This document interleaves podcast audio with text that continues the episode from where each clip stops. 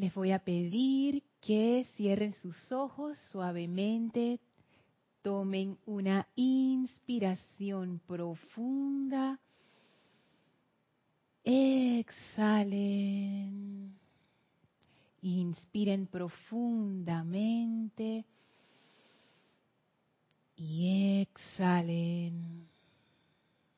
Inspiren profundamente y exhalen, soltando toda tensión, todas las preocupaciones del día.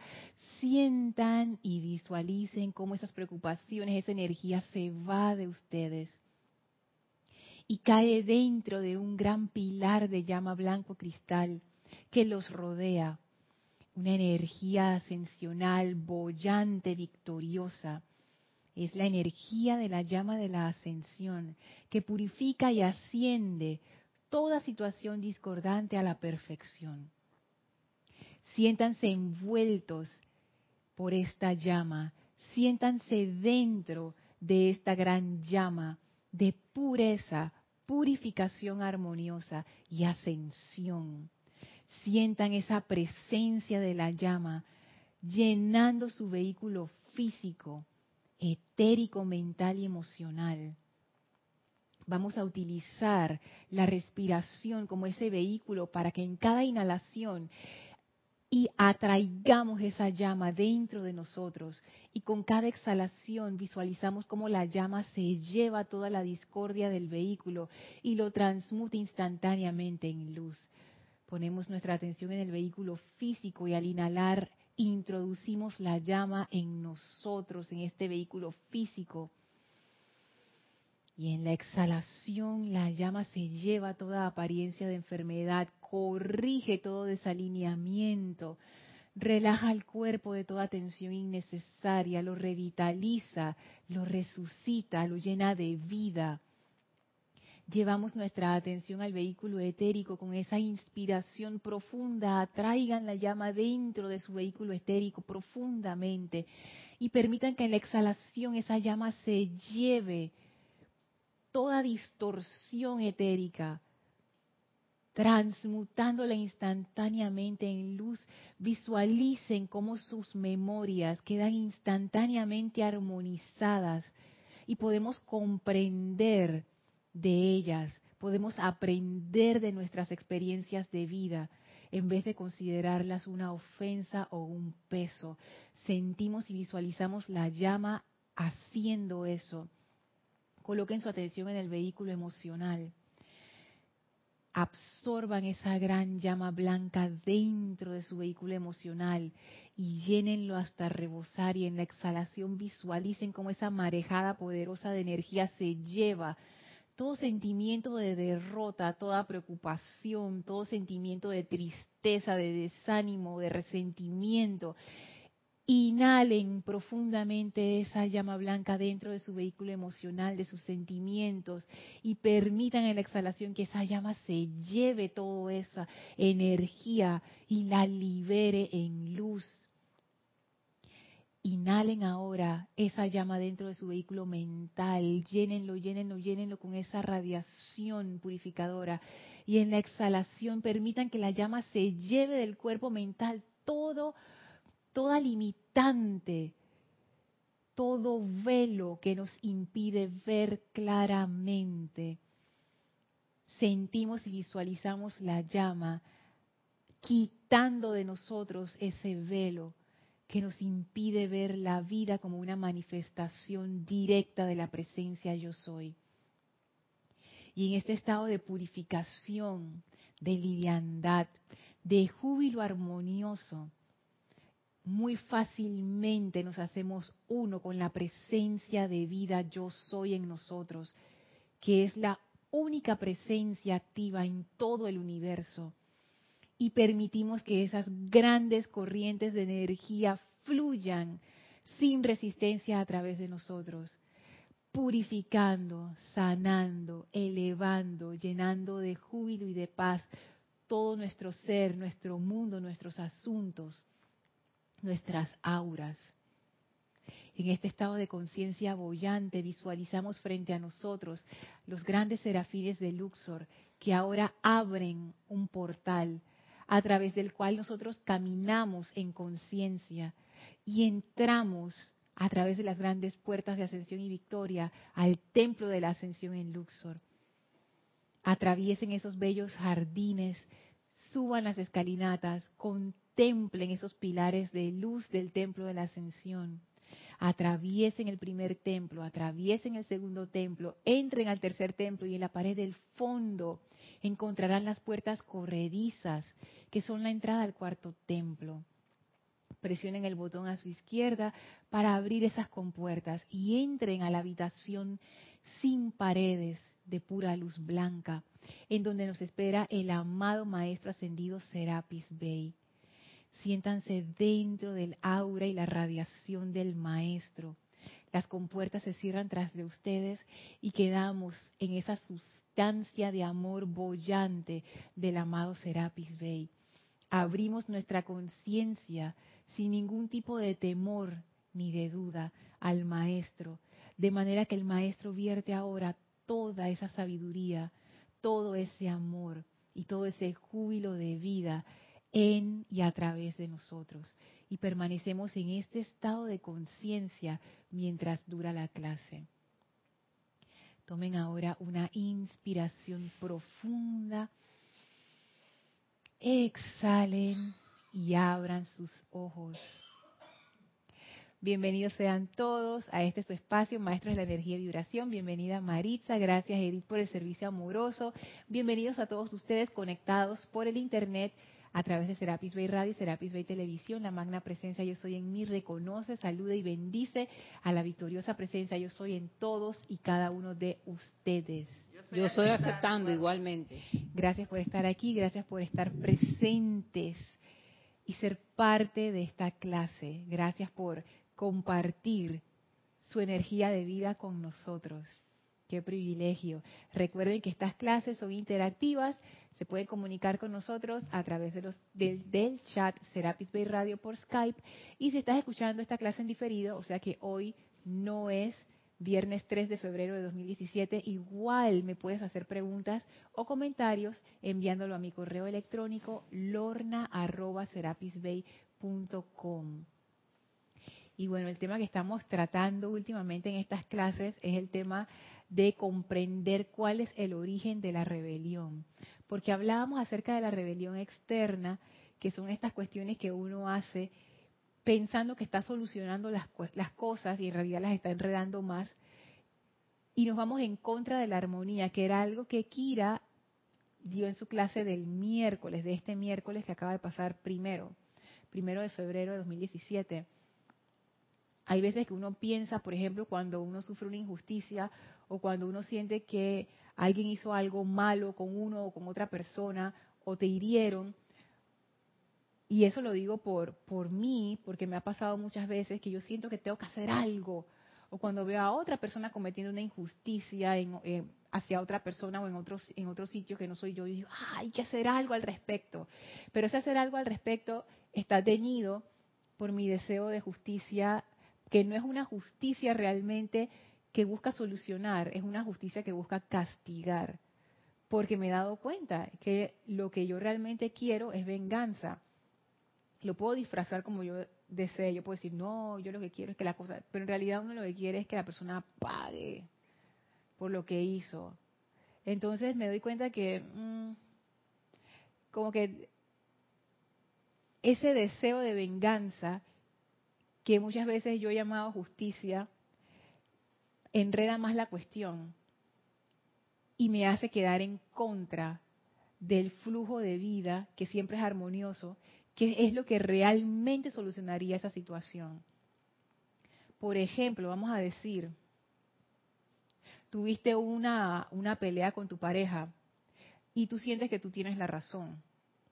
Entonces, ¿qué es lo que yo haría, por ejemplo? Me ofendería, me sentiría triste, ah, ya no me quieren, ah, pero él tuvo la culpa, pero no sé qué. Y puede ser una, una pelea no solamente con tu pareja, sino con tus padres o con, alguien que tú quieres mucho, un amigo, también pasa. Entonces uno se como que se ofende y, uno empieza a pensar cosas Cuando el amado Maestro Ascendido San Germain nos dice, y esa lección es invaluable, cuando ustedes encuentren una situación discordante, de una vez hagan la invocación. Corten, corten eso de estar poniéndole la atención a lo destructivo y hagan la invocación pidiendo la perfección y solución de esta situación. En el momento que ustedes le empiezan a poner su atención a lo destructivo, se están echando tierra encima y la cosa se va a poner peor. Pero, aunque yo lo he leído, a veces me cuesta hacer eso. Y ya poco a poco me he ido convenciendo, no por leerlo más, sino por la experiencia, que en realidad ese, ese enfoque no funciona. El enfoque de que te hagan algo y tú te pongas triste y te pongas a pensar en la cuestión y que le des vueltas y vueltas y vueltas y con rabia y con ese resentimiento, en realidad eso no arregla la situación. Te da cierta gratificación emocional, eso sí hace, y tú sientes como si algo está pasando, pero en realidad lo que está pasando es que te estás enredando más y más y más, te estás poniendo en contra de la corriente y eso va a causar más dolor y va a causar más sufrimiento. Entonces la cuestión es soltar ese deseo de, entre comillas, justicia e invocar a la presencia yo soy por el nombre que uno quiera, amada presencia yo soy, amado Dios, amada fuente de vida una, lo que sea, invoca esa energía, hey, yo pongo esto en tus manos, dale tú, armoniza esto, soluciona esto y te quitas de en medio para que esa energía pueda fluir sin resistencia y pueda hacer su labor perfecta. Que lo que pasa es que cuando uno empieza como a, ponerse tenso y a, pensar y que pero cómo se va a solucionar ya esto no tiene solución no sé qué uno está interfiriendo con el flujo. Entonces lo que uno hace y los maestros te lo dicen es quita tu atención de lo destructivo de la situación y ponlo en la presencia yo soy pon toda tu fe ahí pon toda tu esperanza allí y deja que la cuestión se arregle se va a arreglar y se lo estoy diciendo hoy porque es algo que yo he comprobado. Y hace un par de meses tuve una de esas comprobaciones que, o sea, son estas cosas que uno siempre tiene en su vida, dice que todo se puede arreglar menos eso. No hay forma de que eso se arregle. Y la cosa se arregló. Pero que yo tuve que aprender en, en ese tránsito a quitarme del medio. Que fue, no les niego, un aprendizaje amargo para mí, bien amargo, pero al final comprendí que toda esa amargura, como dice el gran director divino, era innecesaria y que la que estaba enredando la cosa era yo. Y lo único que tenía que hacer era quitarme del medio. ¿Qué es quitarse del medio? Quitar la resistencia. Uno se resiste a las situaciones. El amado Saint Germain, él tiene una frase al respecto.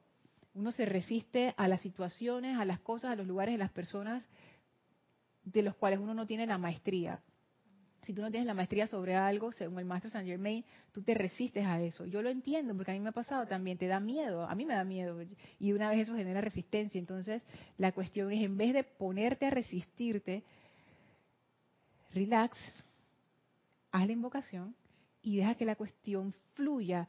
La cuestión se va a arreglar, aunque tú no lo creas, aunque tú no lo veas, no sabes cómo eso va a pasar, se va a arreglar. Pero la clave allí es la resistencia entonces, en el ejemplo que puse de, la pelea con tu pareja o con tu, eh, tu amigo o tu padre o lo que sea, en vez de poner la atención en la parte que te dolió, quítala de ahí lo más rápido posible y haz la invocación. Puede ser la invocación a la presencia yo soy. Los maestros siempre recomiendan hacerlo a la presencia yo soy y después a un ser ascendido, porque eso de alguna manera como que te centra en tu núcleo, en tu núcleo de poder, que es la presencia en ti.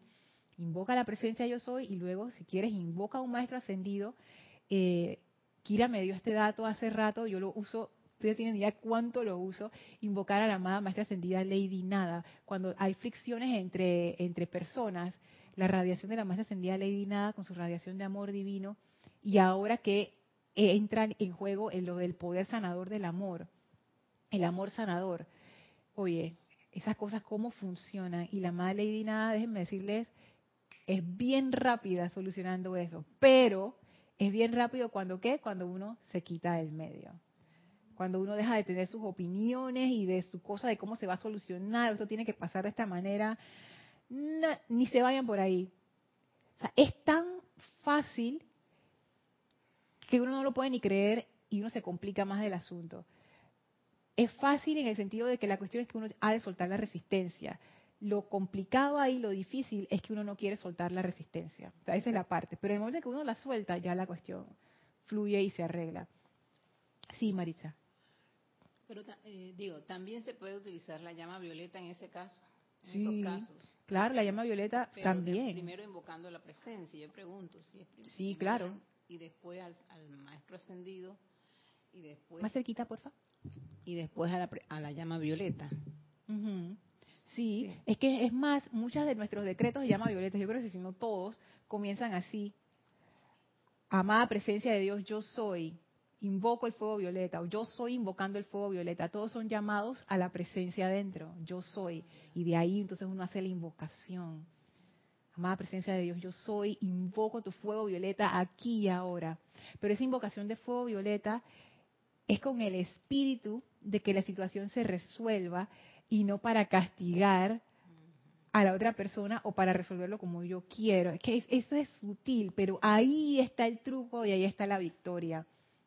Lo he comprobado muchísimo últimamente. Y eso está relacionado con el tema de la rebelión, que el amado San Germain habla de una rebelión interna y rebelión externa, y este ejemplo que estoy dando es rebelión como externa. Pero la rebelión interna yo veo como que es, es ese núcleo de por qué eso, esa rebelión existe, por qué. Es la causa de eso. Y no les voy a decir que ya llegué como a una conclusión, porque todavía no comprendo muy bien, pero lo que sí he estado experimentando es algo que estábamos conversando en la clase anterior de como esa yo no quiero decir que es falsa personalidad o falsa identidad, pero es como un Hablábamos en la clase anterior el ejemplo de la realidad virtual, de estos juegos que, que tienen realidad virtual. Hola, el mío te bendice. Que, se, que uno se pone unas gafas en estos eh, juegos, entonces tú te metes dentro del juego y tú estás jugando con las gafas puestas y tú ves como si estuvieras dentro del juego.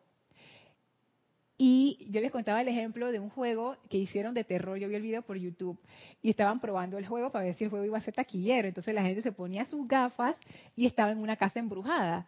Si tú te quitabas las gafas en el mundo real, tú estabas en una habitación que no tenía nada para que la gente no se chocara cuando caminara. Pero cuando te ponías las gafas, casa embrujada. Y al inicio la gente como que se reía, dije, ay, qué tontería. No pasaron ni cinco minutos y tú veías a la gente gritando. Porque te aparecían los monstruos, ¿no? Y tú de una vez reaccionabas. A tu cerebro se le olvidó que esa no era la realidad. Lo que tú le pones enfrente, él ya está asumiendo que eso es lo que es. Entonces a mí eso me pareció muy interesante. Porque me pregunto, y esa era la hipótesis, si eso no fue lo que nos ocurrió en aquel momento cuando los maestros ascendidos nos hablan que se dio esa caída de la gracia cuando llegaron rezagados y todo eso. Y es más, yo les quería leer algo que está en el libro de la vida, en la página 70. Esto es parte del capítulo 6 que se llama La llegada de los rezagados. O sea, si ustedes pueden leer todo el capítulo 6 del libro de la vida sería bueno porque ahí explica muchas cosas que quizás cuando yo lea este pedacito pueden que queden en el aire. Voy a leerles antes un párrafo que está en la página 66 para tener contexto. ¿Hay algo en el chat? Ah, bueno, vamos a ver antes en el chat.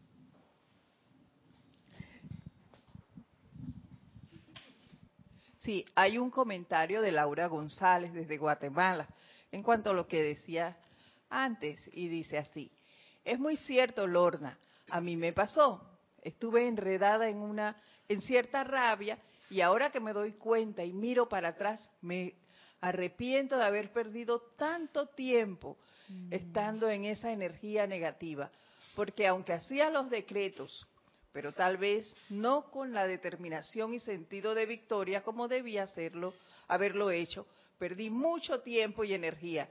Y como tú dices, se hace más grande la situación. Pero cuando se le quita la atención y se hacen los decretos con la debida energía positiva, la cosa cambia. Gracias a su presencia por traer a colación estas situaciones. Oye, gracias Laura, Dios te bendice hasta Guatemala. Tú sabes qué, Laura, a mí me pasó exactamente lo mismo. Antes de leerles esto voy a hacer el paréntesis porque eso que dice Laura es tan importante. Y créame que uno no llega a esta a ese sentimiento de certeza a la primera vez, porque eso es producto de haberlo hecho muchas veces y de haberlo comprobado muchas veces, especialmente en situaciones donde uno piensa, no, esto no hay forma que se resuelva y ¡tac! se resuelve, pero con la actitud correcta. Y a mí también me pasó, en esta situación que yo les digo, yo estaba haciendo la aplicación, yo estaba haciendo los decretos todo el tiempo, pero había resistencia. Y ustedes saben esa, como esa intuición que te dice como que algo no está del todo bien. Yo cada vez que hacía los decretos yo sentía eso, como que la piedrita en el zapato, como que está bien tus decretos, pero hay algo ahí, hay algo ahí. Y esa piedrita era la resistencia. El núcleo de esos decretos era que yo no quería aceptar esa situación. Yo lo que quería era que eso se resolviera ya, para no tener que estar pasando más por esta situación. Claro, que es lo que uno quiere, porque uno no quiere seguir sufriendo. ¿A quién le gusta estar sufriendo? A nadie. Pero es el sentimiento, porque tú estás impregnando tus decretos con ese sentimiento de desesperación. Esa es la parte que a veces uno no se da cuenta. Entonces, con eso, tú estás energizando los decretos con desesperación. Cuando esos decretos retornan, más desesperación. Entonces, no, para, pero entonces uno dice, pero, yo, pero ¿cómo hago entonces si no quiero estar en esa situación, o no quiero estar con esa persona, o no quiero estar en ese sitio, y me siento mal porque me siento mal, ¿cómo entonces voy a hacer mis decretos y voy a ponerles un sentimiento positivo? Es que ahí está la cuestión. Ese es el meollo del asunto de la rebelión. Tienes que dejar ir. Si ven el Serapis Movie de marzo, que se llama El Mercader de Venecia, que es una obra de Shakespeare, a eso se va a entender perfectamente voy a decir las frases y quizás ustedes no la comprendan, pero cuando vean el Serapis Movie con nosotros lo van a comprender. Tienes que dejar ir tu libra de carne. Tienes que dejar ir la libra de carne, ¿qué significa? Lo que, lo que, lo que tú quieres, pero desde el punto de vista de, tú sabes, no, esto es lo que yo quiero, no sé qué. Esa autoridad que uno le da al ser externo, que uno le da a las apariencias, que uno le da a todo eso, hay que soltar yo les digo, eso, no es fácil, pero cuando uno se da cuenta de eso, uno se da cuenta, ahí está la victoria. Porque en el momento, Laura, en que uno suelta eso, es como que, ok, y que uno dice, me rindo, o sea, ya, no voy a pelear más, ya. No, no voy a, no, no voy a, eh, no voy a pelear más con esta situación. Magna presencia yo soy, lo pongo en tus manos, resuelve esa situación. Porque tampoco es una rendición estilo sumisión como que, ay, bueno, está bien, que sea lo que sea, que ya que, ellos ganen o que no sé qué. No. Uno toma acción, pero la acción es, amada presencia de Dios yo soy, soluciona esa situación. O sea, si te está molestando, soluciona eso, no, no, no lo dejes guindando porque entonces eso te va a volver y te va a volver y te va a volver. Tú tienes que consumir eso, solucionarlo. Pero la forma de solucionarlo no es resistirte más. La forma de solucionarlo es dejar la resistencia, invocar la solución. Y sigue, eh, no vuelvas a poner la resistencia, deja que la cosa corra como debe correr, la cuestión se va a arreglar. ese, ese es el punto. ¿Quería decir algo, Edith? lo que te iba a decir era que esa, esa rebelión es lo que nosotros llamamos a veces injusticia. Porque nosotros queremos que se realice lo que nosotros queremos y que la respuesta sea lo que yo quiero, lo que me satisfaga a mí. ¿Ves? Y cuando tú sueltas eso, como, como bien dice, entonces es relajante. No sientes la, la, gratificación esa que te da el que se haga lo que tú dices. Eso sí, ajá, es, eso es interesante, exacto. No sientes esa, esa gratificación. ajá, así es. Dime, Mari. Pero también es parte de, ser incrédulo, que aunque tú digas tantos decretos, oraciones, pero no estás realmente creyendo en ellos, porque piensas que no lo vas a ver de una vez. Entonces ahí también hay parte de esa rebelión interna, veo yo en ese punto. Porque de qué me sirve decir un decreto, pero yo no voy a creer en que eso se va a hacer de una vez, sino Más chiquita. ¿Cuándo, digo yo, se va Ajá. a hacer eso? Entonces, esa es, parte de esa rebelión interna que yo siento que todavía hay que dejar ir y corregir muchas cosas. Entonces, que ese punto es interesante porque a mí me ha pasado y me pasó esta última vez también. Y eso viene con la práctica. Porque en realidad, Mari, si tú te pones a pensar, ¿cómo tú te vas a convencer a ti mismo de que esto va a funcionar y tú no tienes ninguna evidencia de que eso funcione? O sea, eso es difícil. Cuando uno hace, cuando uno comienza la enseñanza y uno hace la aplicación y la cosa le funciona, que es generalmente lo que pasa, cuando uno se en- entra en la enseñanza por primera vez y uno dice, yo voy a probar esto para ver si funciona, pácata, la cosa funciona, uno se pone contento. Pero después cuando uno sigue en la enseñanza y tú vuelves a hacer la aplicación, Edith se ríe, de repente ya las cosas no te funcionan. Entonces tú dices, pero, pero no entiendo si me funcionó al inicio, que sabía menos y ahora que sé más, ¿por qué no me funciona? Tiene que ver con justo eso. Cuando uno entra todo nuevo y uno no sabe nada y uno hace la aplicación para ver qué pasa con ese espíritu, como que, hey, no pierdo nada, lo voy a hacer, ahí tú no tienes resistencia. Tú no tienes resistencia y la cosa, claro que te funciona. Pero cuando uno va avanzando, entonces ahí empieza a ver la expectativa. ¿Y si no me funciona? ¿Y si no llega a tiempo? ¿Y si pasa esto? ¿Y si pasa lo que yo no quiero que pase? Entonces todo eso, interferencia, interferencia, interferencia. O sea, no- uno no tiene como la inocencia primera. Uno ya empieza a acumular todo eso. Y la manera de, quitar esa duda es a través de la comprobación. Y el amado San Germain lo dice, mira, eso de la lealtad, y creo que el amado Jesús también lo dice, la lealtad se desarrolla a través de la comprobación, una y otra vez, de esa relación que tú haces con la presencia. Y obviamente que tú ves a la cosa funcionando. Tú haces tu llamado, funciona. Y vas chiquitito, llamado, funciona. Llamado, no me funcionó. Llamado, funcionó. Llamado, no me funcionó. No me funcionó, funcionó. Y tú vas calibrando hasta que entonces tú empiezas a comprender cuál es la mecánica del asunto. Y ahí, ahí entonces es donde te empiezas a comprender. Y ya confías porque lo has visto funcionar muchas veces. Me ha pasado, Marisa, que a veces yo he hecho decretos intensos. Me pasó esta última vez. Un hice ah, un montón de decretos intensos por una situación. Ta, ta, ta, ta, ta. Y dejé de hacerlos. En parte por lo que tú dices, como que, como que tú sabes que yo siento que ya, ya hice lo que tenía que hacer. Ey, meses después la cosa se manifestó. Entonces es como que dale tiempo al tiempo. Yo tenía que cambiar mi conciencia para poder recibir eso. Porque yo estaba haciendo un decreto que me iba a llevar a un resultado que para sostenerlo yo tenía que tener otra conciencia. Entonces, date tiempo. Yo hice mi cambio de conciencia y cuando hice el cambio de conciencia, ahí llegó la cuestión. Entonces, es eso, ¿no? La- y las cosas se manifiestan. A veces uno piensa de que yo hice ese decreto y nada va a pasar. No, sí pasa, sí pasa. Lo que pasa es que las cosas ocurren cuando se da la situación para que ocurran. Pero siempre pasa, y por eso los maestros dicen, no estén hablando mal, no estén decretando maldiciones por ahí, porque esas cosas también se cumplen. Tengan mucho cuidado con lo que dicen. Porque los decretos armoniosos y amorosos se cumplen, los decretos malvados también. Todo, es que eso queda registrado. Y uno se da cuenta de esto por la experimentación. ¿Quieres decir algo, Elmi? Mi periodo de, de estar caminando aquí en, el- en Serapi, yo todas mis actividades nunca lo he hecho en espera de nada, mira. He vivido el diario vivir. Hago mis decretos, voy a mi ceremonial y siempre pienso en el todo. Nunca, por eso que trato como de entenderte, pero no te entiendo, porque no trabajo en esa forma. ¿Por qué? Porque el momento que yo me levante, la presencia sabe cuáles son mis necesidades. Yo no tengo que pedírsela. Ve que me levanto, ella sabe que necesito un vaso de agua, ella sabe que necesito un, esta es la provisión, y todo se va abriendo. Pero ¿sabe por qué, Lorna? Porque ahí es donde vienen las decepciones.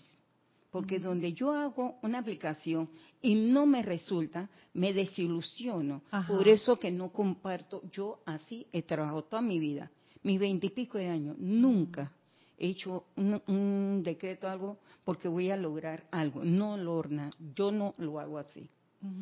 Yo lo hago de que lo estoy haciendo porque esa es parte de la educación para la humanidad, para sentirse armonía. Por eso que yo siempre te decía, Lorna, yo no quiero dañar mis sentimientos, porque yo veo la respuesta en esa forma. Trabajo, me paro, le doy gracias, bendigo, hago todo lo que hay que hacer y la presencia sabrá cuáles son mis necesidades y cómo lo va a resolver y sabe qué es lo que me va a poner. La prueba está tan miedo que tengo, todavía estoy laborando. Y yo le digo, presencia, ya quiero retirarme. Me dice, no, todavía espera un poco. Yo sí, pues, me tengo que, estar la jefa, no te vayas, mira que, y yo no le estoy diciendo en la presencia, voy a hacer esto por lograr esto. No, no, no, no, no, yo no trabajo así. Bueno, qué bueno que ese sea tu caso. Nada más tener en cuenta que el ser externo es muy hábil y muy sutil. Y a veces uno piensa que uno no hace las cosas así y uno no sabe las causas y núcleos internos. Porque va a venir la desilusión, Lorna. Entonces voy a vivir desilusionando y desilusionando porque no veo respuesta, entonces no puedo vivir en ensayo y error. Voy a dejar mi empeño allá. Bueno, esa es una manera de verlo. En mi caso, yo, yo sí le, le digo mis necesidades a la presencia, porque eso es parte de mi diario vivir. Y si yo tengo, por ejemplo, un problema con alguien que me está afectando, yo no voy a, a hacerme ignorante de que no voy a hacer nada. No, yo sí voy a hacer mi aplicación. Porque ahí está lo que dice el maestro ascendido San Germain acerca de la, de la inarmonía. Cuando tú detectes discordia en tu vida, soluciona eso de una vez. Que era lo que yo les había comentado, que yo me había dado cuenta que yo era demasiado condescendiente con la discordia. Estoy sintiendo discordia, de una vez hago el llamado. Y los maestros nos dicen, hagan el llamado, hagan el llamado.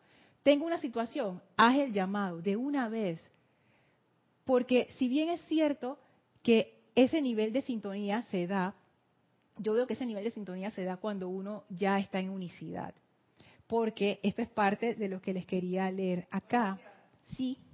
Yo también hago llamados para solucionar cosas, pero lo hago siempre sin esperar y pidiendo que no sea lo que yo quiera, sino lo que debe ser. ¿Ve? Entonces, creo que ahí es la, es donde está la diferencia. Sin la expectativa de que se dé lo que yo espero. Que se dé lo que debe ser, que se manifieste la perfección allí, en esa forma. Es que hago el pedido. Exacto, que esa, esa es como la, esa es la manera. Que tú invocas la solución, pero en realidad nosotros no sabemos cuál va a ser esa solución. Entonces, ¿para qué ponerle eh, trabas a la presencia? Mejor amada presencia de Dios yo soy, que se solucione esta situación, la cuestión se va a solucionar.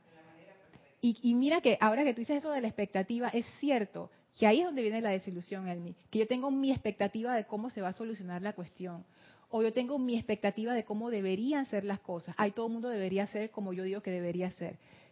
Ahí está la cuestión, porque te estás identificando con la, con la parte discordante, te está identificando con el problema. Entonces la cuestión es, haz tu llamado y fíjate que yo sí tengo expectativa, la expectativa gozosa de que yo sé eso se va a solucionar.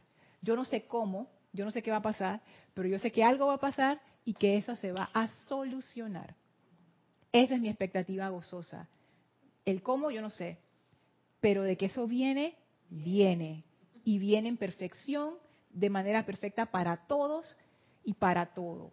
Entonces, yo sí pienso que vivimos en un mundo en donde tenemos necesidades y a menos que nosotros ya seamos uno con la presencia yo soy, hay que hacer llamado para establecer ese puente, esa conexión, esa comunicación. Fíjense lo que dice eh, acá en el, en el libro de la vida, en la página 66, que él habla de cómo era en las edades doradas antes de que hubiera la caída del hombre. Y dice así, en el uso de la conciencia yo soy, la actividad natural de cada día era aquella de sintonizarse con la presencia yo soy, ya que el yo exterior y la presencia yo soy eran uno. O sea, en ese momento, el ser externo y la presencia yo soy eran uno. Pero fíjense que aquí dice la actividad natural de cada día era aquella de sintonizarse con la conciencia yo soy. O sea, que cada día tú te sintonizabas con la conciencia yo soy. Y conversaba con Isa que quizás es- eso fue la caída, que esa, ese ritual o esa actividad de sintonizarte todos los días con tu presencia yo soy se fue perdiendo y se nos fue olvidando. Se nos olvidó que estábamos, que éramos un personaje dentro de esta realidad virtual y nos fuimos identificando con el personaje y perdimos de vista la, la realidad. Ah, ¿quieres decir algo, Kira? Sí, claro. Sí. Eh, Sí, con respecto al tema que están tratando en estos momentos, en las que hay pareciera que hubiese una, una leve diferencia, en verdad no la hay, porque yo aquí veo una sutileza, el borde sutil se llama. Eh, hay cosas que necesitan que se hagan el llamado y otras que no. A mí se me ocurre eso. En los principios, cuando entré a la enseñanza, yo pedía de todo. si se acuerdan, nuestros principios de yo quiero esto y esto, en armonía perfecta para todo el mundo, bajo la gracia y de manera perfecta. Y uno pedía de toda casa, carro, no sé qué, etcétera, etcétera. Pero después uno se va dando cuenta de que esas cosas no necesitan pedirse, sino que vienen cuando tú en verdad estás conectado con la presencia. Eso se lo entiendo a Elma, claro que sí. Pero por otro lado, hay situaciones que sí necesitan hacerse el llamado, claro que sí.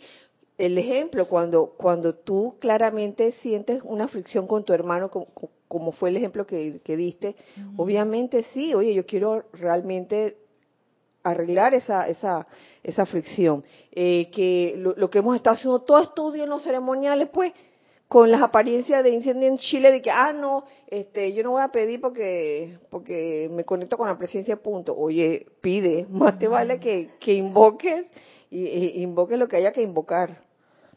A los elementales, al, al, al, al santo ser crístico de, de las personas, etcétera, ¿no?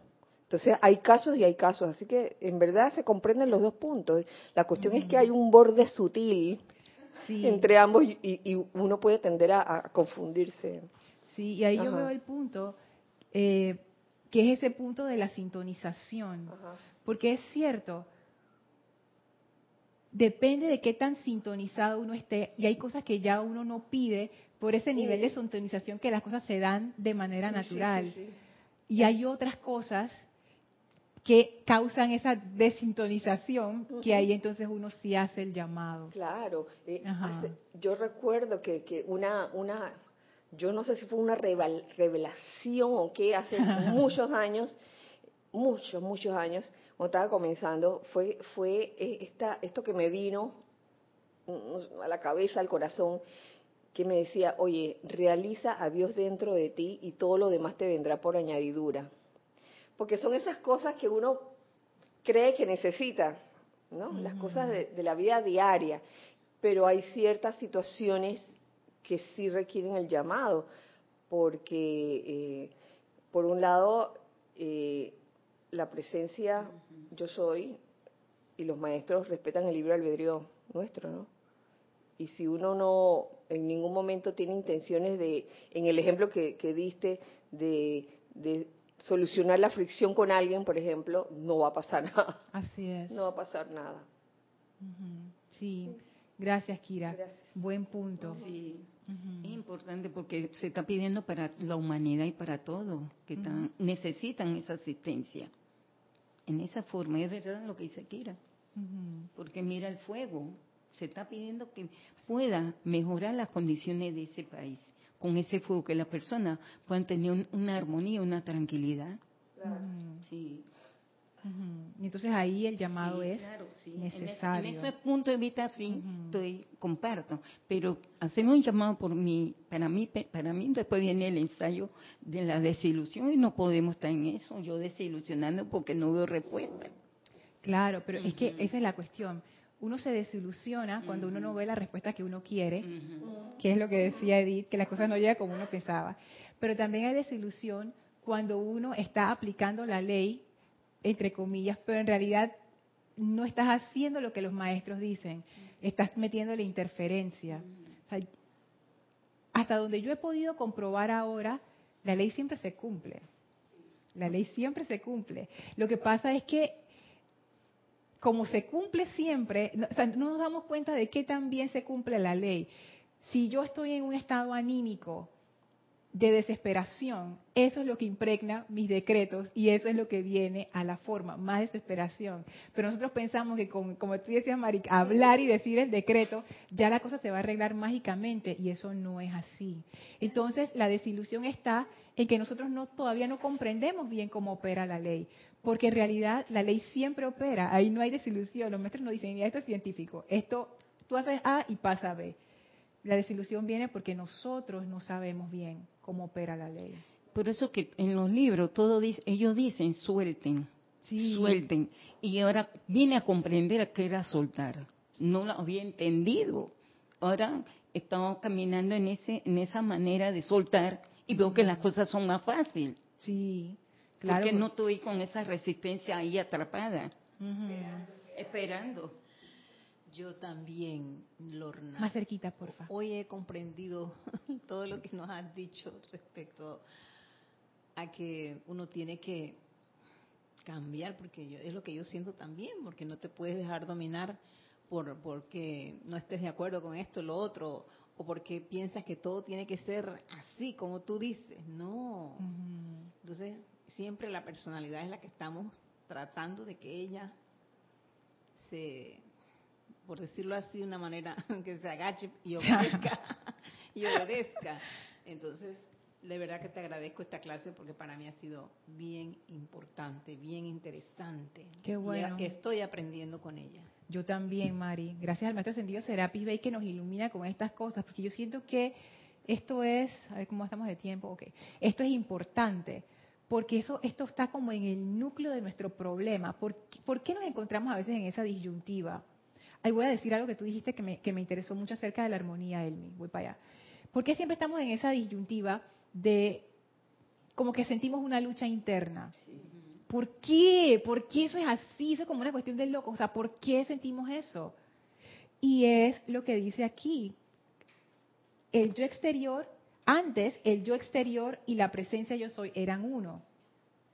Después que hubo la caída a raíz de los rezagados, el yo exterior dejó de ser uno con la presencia yo soy. Se desintonizaron. Se desintonizaron. Así como cuando uno está escuchando radio con los aparatos antiguos, que uno se desintoniza cuando se te va la señal. Esta, esta está más moderna. Estás hablando por celular y se te va la señal, se cae la llamada. Eso fue exactamente lo que pasó. Se nos cayó la llamada. Lo que tenemos que hacer es volver al punto donde hay señal. Bueno, eso es. El ser externo es el, es el dispositivo móvil, el celular. La presencia yo soy es esa antena omnidireccional. Si tú estás ahí donde está la señal, tú estás conectado. Si te sales de ese rango, no estás conectado.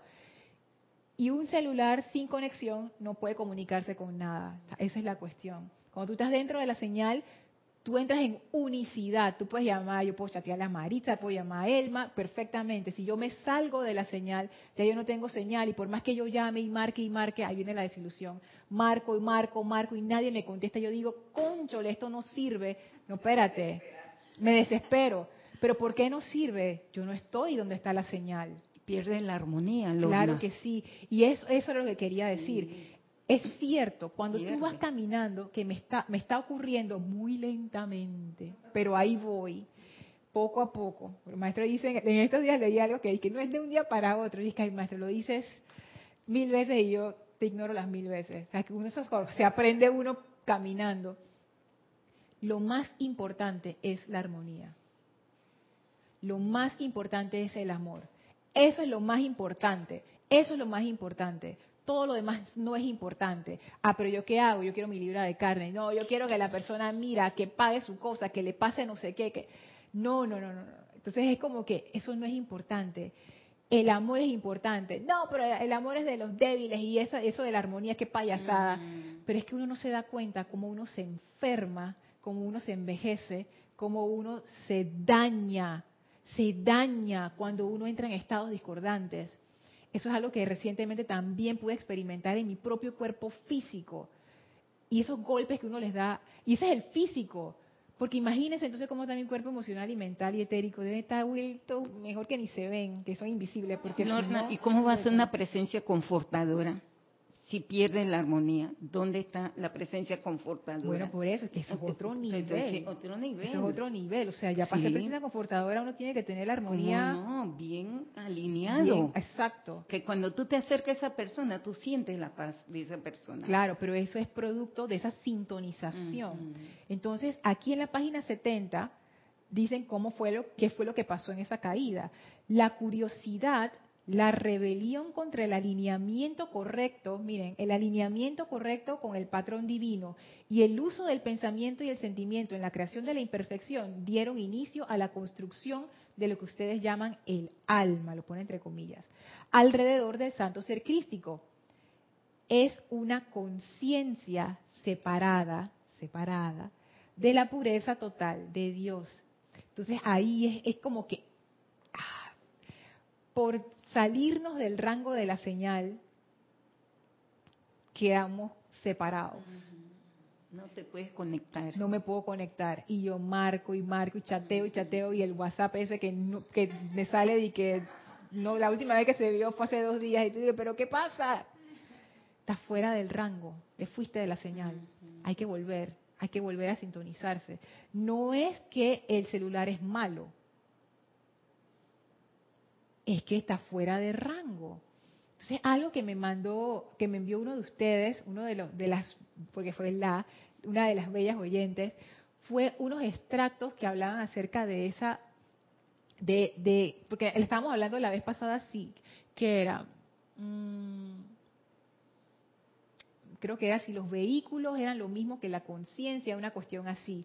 Y leyendo lo que me enviaron y leyendo esto acá donde el maestro habla que hay que necesitamos transmutar el alma me doy cuenta y esto tómenlo como una hipótesis y, y explórenlo yo lo estoy explorando ahora mismo que lo que se requiere es purificar los vehículos y transmutar esa conciencia separada que llamamos alma, que los maestros llaman alma. Los vehículos, ¿qué significa transmutar? Transmutar significa cambiar una cosa por otra. Los alquimistas en las épocas antiguas se cuenta que ellos transformaban, o sea, hacen una transmutación de plomo en oro. Ellos tenían plomo, hacían su magia ahí y ¡pam! se convertía en oro. Pero ellos tenían que tener una base. Y ellos podían hacer estas transformaciones de, de elementos, dicen las, las leyendas y, los, y las historias. Entonces, tú transmutas una cosa en otra. Entonces, el alma, que es esa conciencia separada, necesitamos transmutarla, o sea, agarrarla y cambiarla a esa conciencia unificada. Y dice más adelante, eh, más adelante acá, es entonces en la plena maestría y control de sus vidas que comenzarán ustedes a construir de nuevo como su yo divino lo haría, hasta que ya no haya, hasta que haya no tres, entre paréntesis personalidad, alma y Dios, sino solo Dios. Y una vez más hayan sido restablecidos como conciencias yo soy. O sea que es, es una transmutación de la separatividad a la unicidad. Pero los vehículos, físico, etérico, mental y emocional, tú no los tienes que transmutar nada más. No, ya, ellos, ellos son así. Tú lo que tienes que, uno lo que tiene que hacer es purificarlos. Entonces, haciendo el- la analogía con el celular, hay que quitar todas esas aplicaciones que te roban la memoria y el espacio y sacar todo eso de ahí para que el celular funcione bien. Para que cuando tú vayas a llamar, no se te esté recalentando y no haga cosas extrañas y que, ay, mira, se apagó en medio de la cuestión. No. Purificar los vehículos, transmutar el alma, para regresar a esa conciencia de unicidad. Entonces, me doy cuenta, y esto también es una hipótesis, que la rebelión tiene que ver con eso. La rebelión tiene que ver con que nosotros nos creemos, nosotros tenemos una identidad con la que nos identificamos, pero esa identidad es una ilusión. Es una ilusión. Vuelvo al cuento de la, al- al- a la analogía con la realidad virtual. Nos pusimos nuestras gafas, nos metimos dentro de la historia esta de, de la casa embrujada, se nos olvidó que estábamos dentro de un juego. Y nos dejamos llevar esa pasión, Lorna. nos dejamos sí. llevar con los sustos y con la cosa y con la cuestión y se nos olvidó que estábamos en un juego. Se nos olvidó, se nos olvidó. Entonces eso fue lo que pasó con los rezagados cuando llegaron, que nosotros sabíamos que teníamos que hacer el trabajo y no lo pudimos hacer. Nos, contami- nos contaminaron. Nos contaminaron Sí. porque nosotros, ajá, porque nosotros empezamos a, a jugar con eso, ellos. a jugar con eso que, porque ahí lo dice, la curiosidad, la rebelión, o sea, Ujú. empezamos a experimentar con eso La rebelión, todo. Y experimentamos y experimentamos y experimentamos y se nos fue la onda de que estábamos experimentando. Y ya cuando tú tienes las gafas puestas y a ti se te olvidó que tú te pusiste eso, claro, porque te metiste en el juego, ya Sí. a ti se te olvidó que tú eras Maritza. Ahora tú eres el personaje del juego. Tú te identificas con el personaje del juego, que tiene una vida, que tiene estas cuestiones, que tiene estas particularidades, y tú crees, no, yo soy el personaje del juego. Vamos a decir que en el juego de la casa embrujada hay un personaje que se llama Lorna. Y yo me puse las gafas y ¡pac! Este es el personaje que me gusta. Yo vi todos los personajes. Ah, este es el que me gusta, Lorna. ¡Tac! Y empecé a jugar como Lorna. Pero en el tiempo, a mí se me olvidó que yo estaba jugando. Y en el momento en que a mí se me olvida que yo estoy jugando, deja de ser un juego. Ya no es un juego. Ahora yo estoy peleando por mi supervivencia dentro de esa casa embrujada. Y los que me ven de afuera, que me ven a mí con las gafas, dicen, pero ¿qué le pasa? Estás loca, quítate esa cosa. Pero como yo estoy tan metida en el juego, que ya dejó de ser un juego, yo agarro la cosa tan en serio. Entonces mi vida como Lorna, todo es serio. Cualquier cosa mala que alguien me dice por ahí, yo la agarro en serio, me ofendo. Me, me preocupo tanto por, tú sabes, porque hacer las cosas de esta manera y que las cosas tienen que ser así, que yo tengo que lograr no sé qué, y que yo tengo... Y... Mm, mm. Relájate. Es un juego, Lorna, es un juego. Ey, estás aquí para aprender. El aprendizaje es divertido. Tiene sus obstáculos, tiene sus desafíos, pero es un juego. Fíjense, esto que a mí me encantó. También está en el libro de la de la vida. Cuando los maestros hablan de cómo fue la llegada de los primeros seres humanos. Dice así en la página 64. Entonces comenzó el gran descenso. Se vio al señor Miguel mm, ajá, barrer hacia la tierra a lo largo del rayo de fuego azul, el cual estaba anclado en la tierra en los alrededores de la actual cordillera rocosa Rocky Mountains, en la sección noroeste de Estados Unidos de América, no sé qué.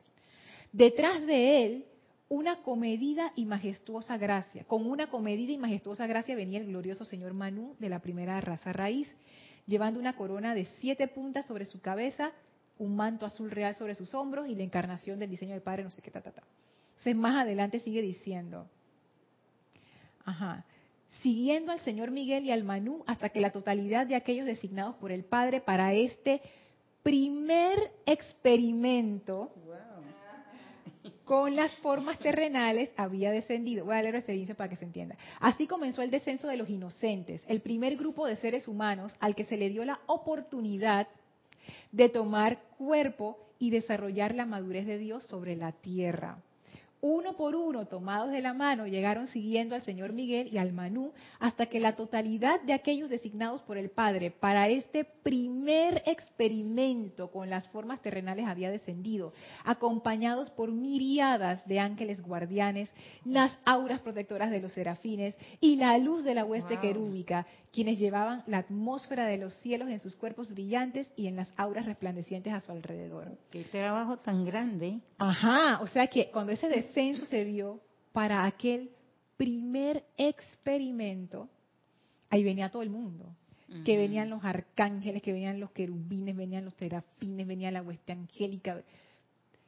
Miren la cantidad de gente que venía. Voy a usar otra analogía. Ustedes dejarían, vamos a decir que ustedes están en una piscina y llevan a sus sobrinitos, a sus hijitos y los, y los niños están chiquititos, dos años, tres años, cinco años. Ustedes dejarían a esos niños solos jugando en la piscina. de, una, de una vez aquí todas las todas las señoras que no.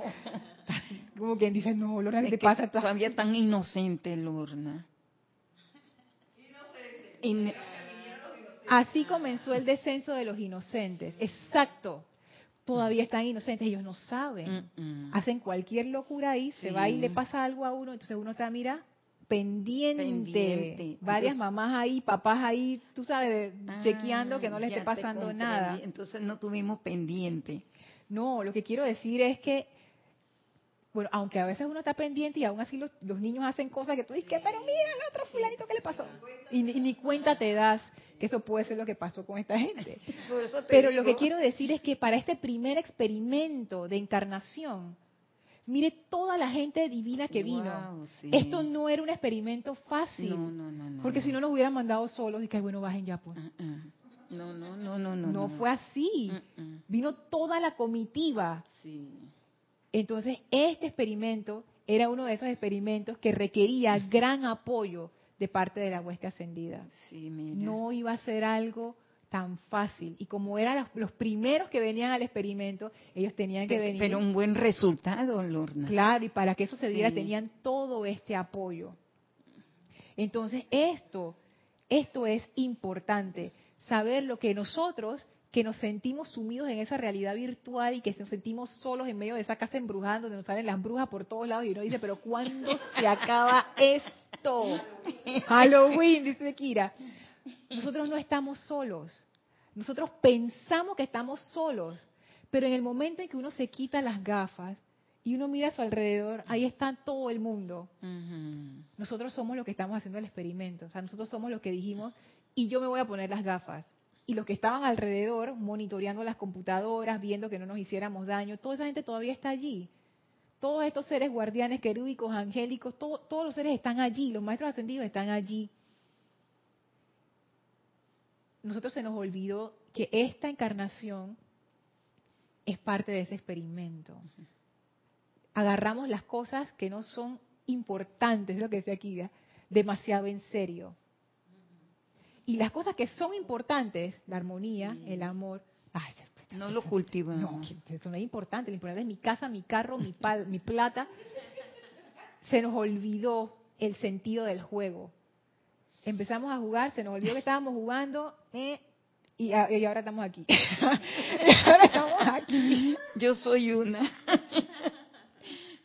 Así es que yo veo que, ya para ir terminando, esa rebelión viene de eso precisamente. Yo soy, yo me identifiqué con el personaje en el juego, pero en realidad yo no soy ese personaje en el juego. Entonces, claro, ahí compiten ambas voluntades. La voluntad de aquel que es realmente quien yo soy, que se empieza a despertar y me dice, quítate las gafas. ¿Estás loco? ¿Cómo me voy a quitar las gafas? No sé qué quitar esas gafas por nada del mundo. No, quítate las gafas. No pasa es la nada. libre de carne, ¿no? Lo que, ajá, es esa autoridad que uno le da a ese personaje que es ficticio, es ficción, es parte del experimento. Cuando se acaba el experimento ya, se acabó. Tiene una voluntad, tiene una historia, porque es parte del experimento, pero esa no es la verdadera voluntad y la verdadera historia. Entonces todo el drama este de la rebelión es que uno no quiere soltar esa autoridad, los maestros le llaman autoridad que uno le da a ese ser externo. No quieres, porque tienes miedo, porque tienes miedo que si tú sueltas eso, ¿qué va a pasar? Lo que va a pasar es algo maravilloso, pero hay que soltar. Sí, es cierto. Hay que soltar. Y esto es algo que ustedes pueden practicar. Yo lo he estado practicando a lo largo de estas semanas y me ha funcionado bastante bien. Soltar esa autoridad, ese deseo que las cosas pasen como yo necesito que pasen y no sé qué. Suelta, invoca la presencia y deja que esa presencia haga su labor perfecta. Deja la resistencia, quítate del medio mi- y, y nada más regocíjate de cómo las cosas se dan. Y ahí vienen los milagros que vemos diariamente. que uno les llama milagros, y en realidad sí, no. son la La manifestación manifestación de la de la ley, de la presencia. Sí, es verdad. Sí. Así que bueno, eh, si no hay más comentarios o preguntas, ¿no? seguimos hablando de eso en la próxima clase, que todavía da, da el tema para un poco más. Bueno. Y, y reflexionen al respecto, o sea, tómenlo como, como un juego, ¿no? Y jueguen con la idea, jueguen con esa idea. A mí me ha funcionado el pensar en esto de la realidad virtual y del juego, me ha ayudado mucho a soltar. Porque cada vez que me voy enervando y me va entrando la cuestión, digo, estás en el juego, Lorna. Estás en el juego, no pasa nada. Parte del juego, suelta. Y, está- físicamente, yo siento esa, como esa tensión se va. De una vez, es como que, ah, verdad, estoy en juego, relax, no pasa nada. Deja que la presencia haga su trabajo. su trabajo. Déjala fluir. La energía es inteligente. La energía es inteligente. Las cosas se van a poner mejor, las cosas se van a arreglar, pero, pero tienes que dejar ese, ¡ah! ese deseo de, de dominar la cuestión. Suelta eso. Así es que bueno. ¿Ibas a decir algo? ok. Listo. Entonces vamos a dejarlo hasta ahí. Vamos a poner nuestra atención en el maestro nuevamente para despedirnos del maestro. Les pido que cierren sus ojos. Suelten, suelten toda tensión, relájense. Lleven su atención ante la amada presencia del Maestro Ascendido Serapis Bey, que nos ve sonriente, jubiloso como siempre es, y nos carga, carga, carga con ese júbilo invencible, con esa liviandad de corazón, que nos permite ir en armonía a través de la vida, pase lo que pase. Sentimos el aura protectora del Maestro y con gran reverencia y amor nos inclinamos en conciencia ante Él, le damos las gracias y ahora nos retiramos del cuarto templo, nos retiramos del tercer templo, nos retiramos del segundo templo, nos retiramos del primer templo, descendemos las escalinatas, atravesamos el jardín, salimos por esas grandes puertas de ascensión y victoria eh, a través del portal, regresamos en conciencia al sitio don- donde nos encontramos físicamente, dándole las gracias a estos serafines por sostener el portal e irradiando a todo nuestro alrededor esa sustancia luz de ascensión, de victoria y de amor. Tomen ahora una inspiración profunda, exhalen y abran sus ojos. Muchísimas gracias por participar en esta clase. Saben que en la próxima clase les voy a traer el video de la gente en la realidad virtual para que lo vean. Marito, y que sí. Porque de verdad, una cosa es que yo se los cuente y otra cosa es que ustedes lo vean. De una vez uno le hace clic. Así que muchísimas en gracias. YouTube, ¿no? En YouTube, sí, en YouTube yo lo lo pueden buscar. Gracias por estar aquí, gracias por su presencia, su atención y su amor. Yo soy Lorna Sánchez, esto fue Maestros de la Energía Vibración. Deseo para todos ustedes mil bendiciones. Muchas gracias.